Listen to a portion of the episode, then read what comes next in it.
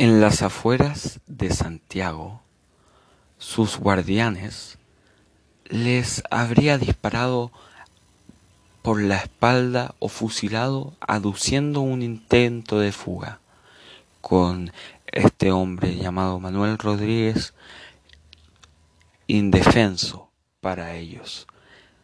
Pero su cadáver, periciado más de un siglo después, revela múltiples fracturas craneales producto quizás de culatazos de fusil y de eh, bayonetazos en su cara.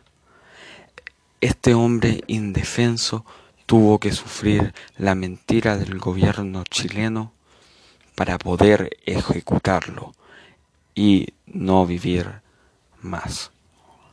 Por sus anteriores hechos, personales como guerrillero y conocido por alborotar el orden.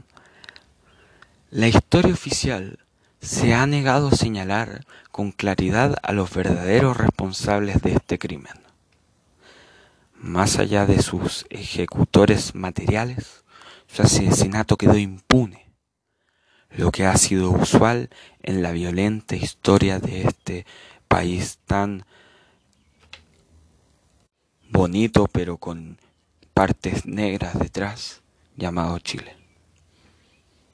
Tachonada de crímenes políticos y masacres horribles, tenebrosas y brutales que los chilenos hasta el día de hoy y quizás en muchos años más se niegan a reconocer adoctrinados desde la infancia en una versión edulcorada del pasado, que quizás nadie quiera conocer, pero es necesario saber qué fue lo que pasó. Como cuando alguien dijo la gran frase, un pueblo sin memoria es un pueblo sin futuro o el que no conoce su historia está condenado a repetirla. Que ojalá que eso no pase en nuestro querido Chile.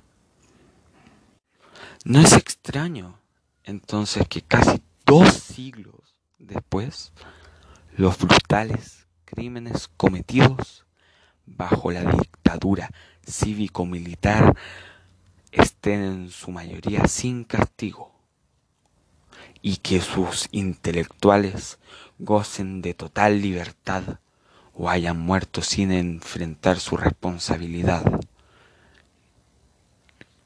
A casi 200 años del crimen de Tiltil, el horrible crimen de Tiltil, a poca distancia de esa localidad se construyó un penal